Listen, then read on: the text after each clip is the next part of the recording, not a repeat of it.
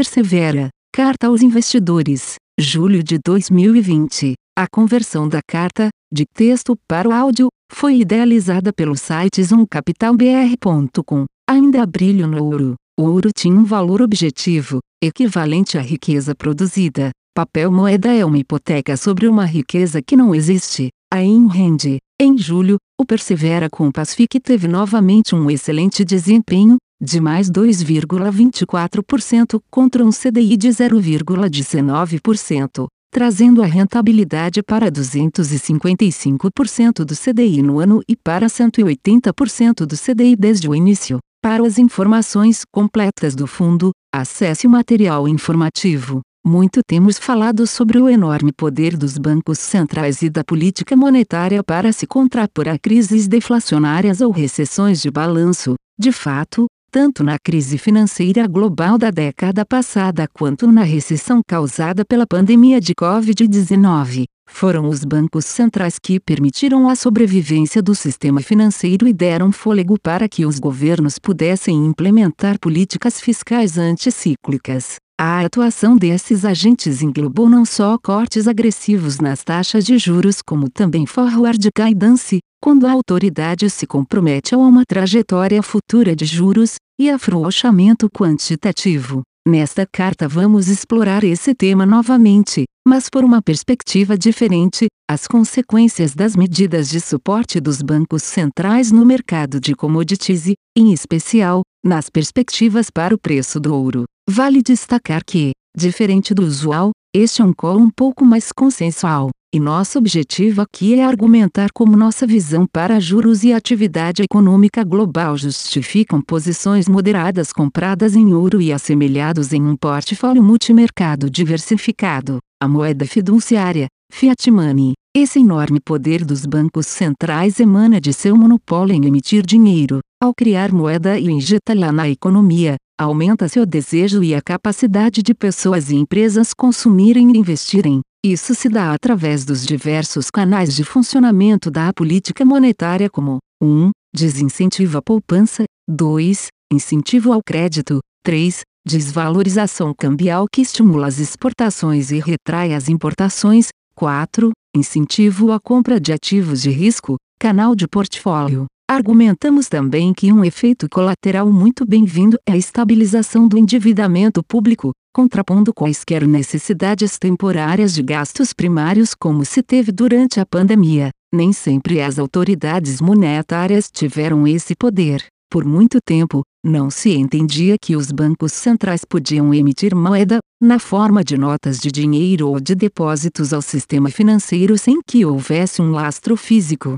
Em outras palavras, a quantidade de dinheiro disponível na economia de um país dependia da quantidade de lastro que existisse depositada naquele sistema financeiro, e não estava sob o controle do Banco Central. Os metais preciosos, mas em especial o ouro, adquiriram essa função de lastro ao longo da história, por apresentar características desejáveis, alta densidade de valor, fácil portabilidade, durabilidade e divisibilidade. O argumento para que não houvesse emissões sem lastro é de que a criação desenfreada de dinheiro em uma economia com capacidade produtiva constante apenas causaria elevação de preços, ou seja, inflação. De fato, em inúmeras ocasiões, quando se quebrou o vínculo da moeda com o metal, ocorreram processos inflacionários ou hiperinflacionários. Inflação descontrolada é profundamente destrutiva para a economia, por dois principais motivos. O primeiro é que o mecanismo de preços é a base do sistema de mercado,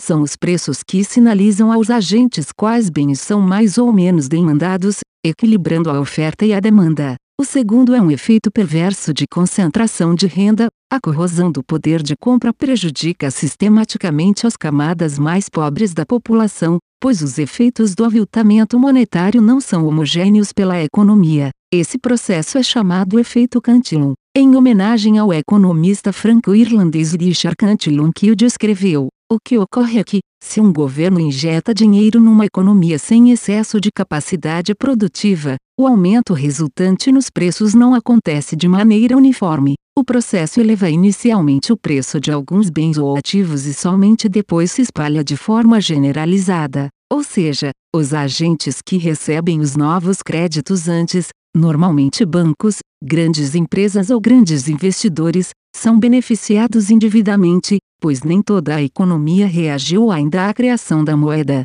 Esses entes fazem investimentos ou consomem a preços ainda não inflados, mas causam o início de uma onda de elevação de preços. Quando os recursos finalmente atingem toda a população, em especial as camadas mais pobres que se utilizam de papel moeda, todos os preços já se elevaram, ou seja, o dinheiro já vale menos e essas pessoas são mais prejudicadas pelo processo inflacionário. Em função das preocupações com esses efeitos altamente negativos das altas taxas de inflação, a paridade da moeda com o ouro foi mantida, com alguns hiatos, até o início da década de 1970, quando Richard Nixon rompeu a conversibilidade do dólar. Como os preços das demais moedas eram fixados contra o dólar desde o acordo de Bretton Woods, a ação de Nixon acabou por romper a conversibilidade das moedas globais, resultando, novamente, num longo período inflacionário. No entanto, diferentemente das ocasiões anteriores,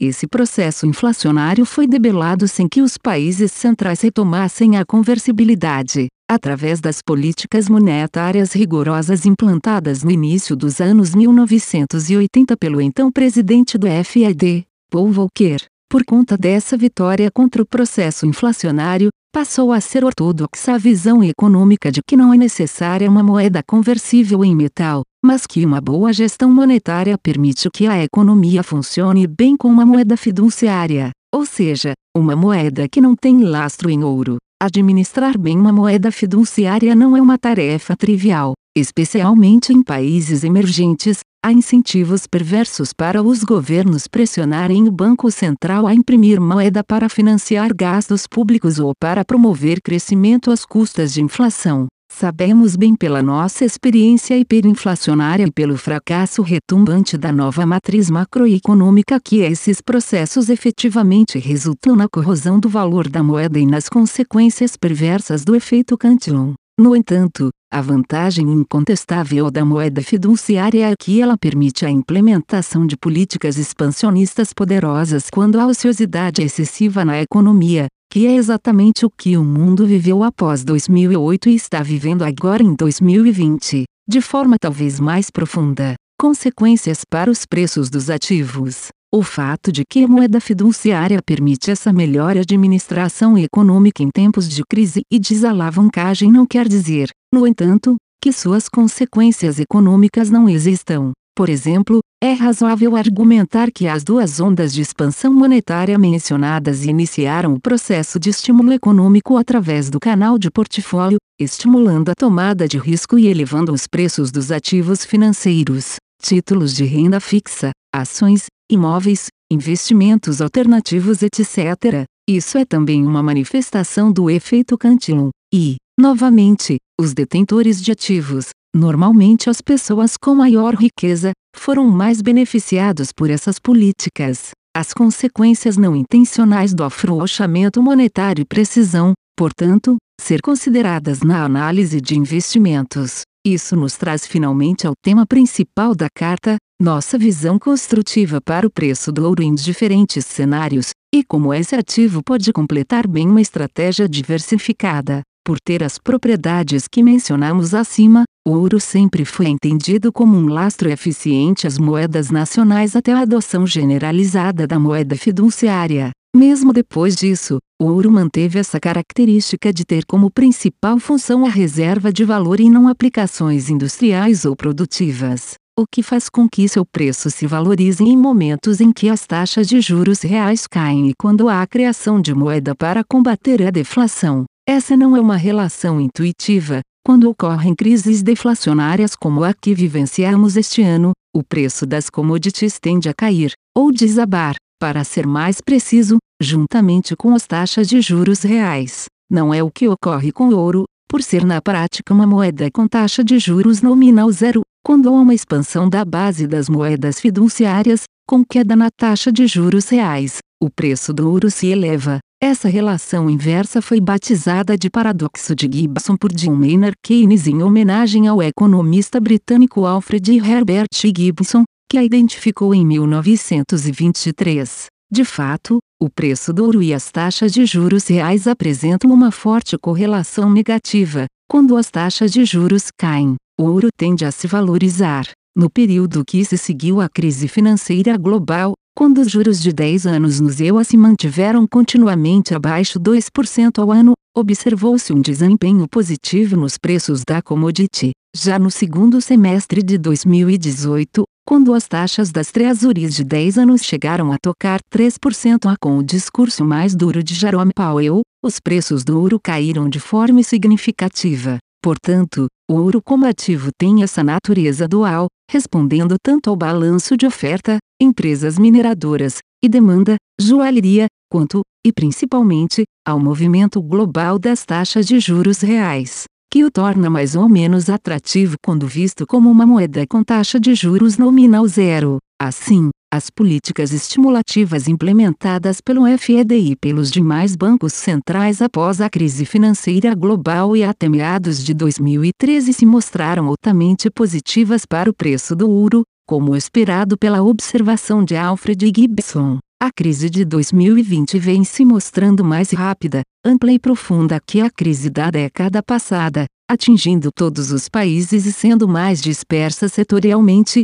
não estando concentrada nos setores financeiro e de construção. Em apenas quatro semanas, 22 milhões de americanos entraram com pedidos de auxílio-desemprego, enquanto levou um ano e meio para que se chegasse ao ápice da destruição de postos de trabalho durante a Grande Recessão. Sem dúvida, os riscos deflacionários estão de volta, e assim como na crise anterior, os bancos centrais deverão continuar com a política monetária expansionista. Se, por um lado, isso impede uma espiral deflacionária, por outro lado, incentiva a contínua alta dos preços dos ativos de risco, em uma manifestação moderna do efeito Cantillon. Acreditamos que há dois fatores preponderantes determinando o desempenho dos ativos neste momento. De um lado, a profunda queda da atividade econômica causada pelas medidas de contenção do coronavírus, e que, por si só, colocam em risco a viabilidade e a solvência de inúmeros negócios. Por outro lado, há a injeção colossal de estímulos monetários e fiscais, com o intuito de manter a liquidez das pessoas e empresas para que possam sobreviver economicamente a esse período. Essa injeção está sendo maior e mais rápida dessa vez, em grande parte pela natureza exógena do choque pelo qual estamos passando, não é culpa de banqueiros ou mutuários irresponsáveis como na grande recessão, mas, de certa forma, uma tragédia natural. Se por um lado há uma grave crise econômica, na qual empreendedores não podem gerar receita, mas ainda precisam arcar com custos, por outro lado, os mercados de ativos permanecem impulsionados fortemente por toda a liquidez provida e pela esperança de que os danos econômicos serão superados em alguns meses. O suporte do afrouxamento quantitativo, assim como ocorrido na Grande Recessão, a taxa de juros foi reduzida rapidamente para os valores mínimos de forma a combater os efeitos da pandemia de coronavírus. A aplicação de taxas negativas não é um consenso entre os banqueiros centrais, e, portanto, é possível argumentar que eles, em especial o FED, buscarão evitar mais reduções. Isso não quer dizer, no entanto, que as autoridades monetárias tenham ficado sem munição, mas sim que, como em 2008, 2009, continuarão implementando os programas de afrouxamento quantitativo um nome moderno e elegante para a antiga prática que citamos de imprimir dinheiro de forma a manter as taxas de juros reais deprimidas. Neste ciclo, em particular, a velocidade da aplicação dos estímulos é inédita, mesmo considerando-se a crise anterior, como podemos ver no gráfico a seguir. Em combinação com a redução dos juros reais baixos, essa elevação da base monetária é um outro suporte aos preços dos ativos em geral e dos metais preciosos em particular.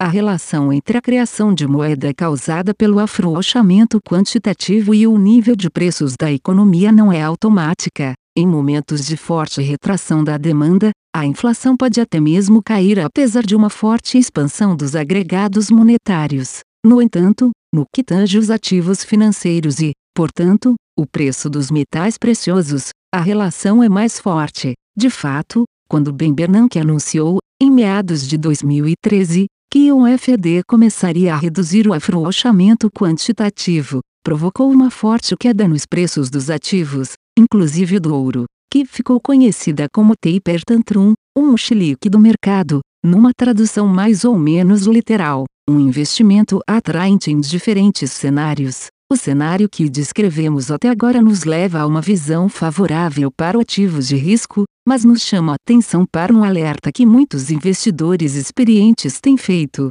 Será que as políticas expansionistas não estão sendo implementadas de forma excessiva ou que serão prolongadas por um período demasiadamente longo, de forma que causem efetivamente um processo inflacionário no futuro? Embora não acreditemos que esse seja o cenário mais provável, a incerteza que envolve esse episódio único em nossas carreiras não nos permite descartá-lo por completo, e isso nos leva à conclusão interessante de que o ouro pode ser um investimento diversificador interessante para uma carteira de ativos de risco, apesar de seus preços já terem apresentado alta importante. Como apresentamos, de acordo com o paradoxo de Gibson, o preço do ouro deverá ter bom desempenho se as taxas de juros reais permanecerem baixas ou caindo. A taxa de juros real é a diferença entre a taxa nominal de juros e as taxas de inflação, e ela pode permanecer baixa ou cair em diversos cenários. Na situação benigna que antevemos, os bancos centrais manterão as taxas reais deprimidas por suas políticas até que a demanda agregada retorne,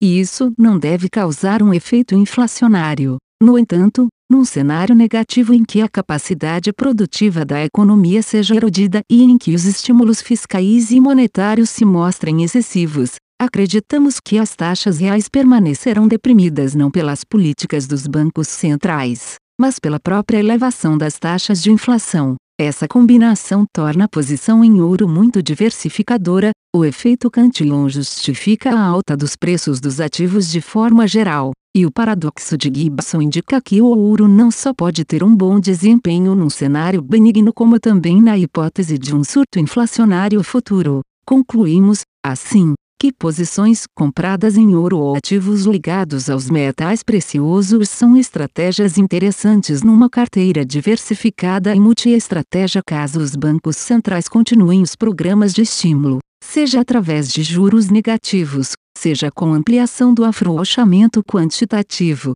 mesmo que essas políticas resultem numa futura elevação da inflação. Num ambiente em que há uma escassez de redes por conta da elevada incerteza do cenário, essa exposição pode ser uma componente interessante da paridade de risco. A paridade de risco consiste em balancear estratégias de ativos pró-cíclicos com uma carteira de proteção, mas com as taxas de juros em países desenvolvidos já próximas a zero ou negativas e os preços das opções ainda muito elevados. Uma combinação de ações com operações compradas em ouro pode ser bastante interessante. Em uma metáfora que talvez deixasse a Ayn profundamente perturbada, podemos dizer que o FED e os bancos centrais são hoje o Atlas, carregando nas costas os preços dos ativos financeiros de todo o mundo em meio à maior crise de nossas vidas. Equipe persevera. A conversão da carta, de texto para o áudio, foi idealizada pelo site zoomcapitalbr.com.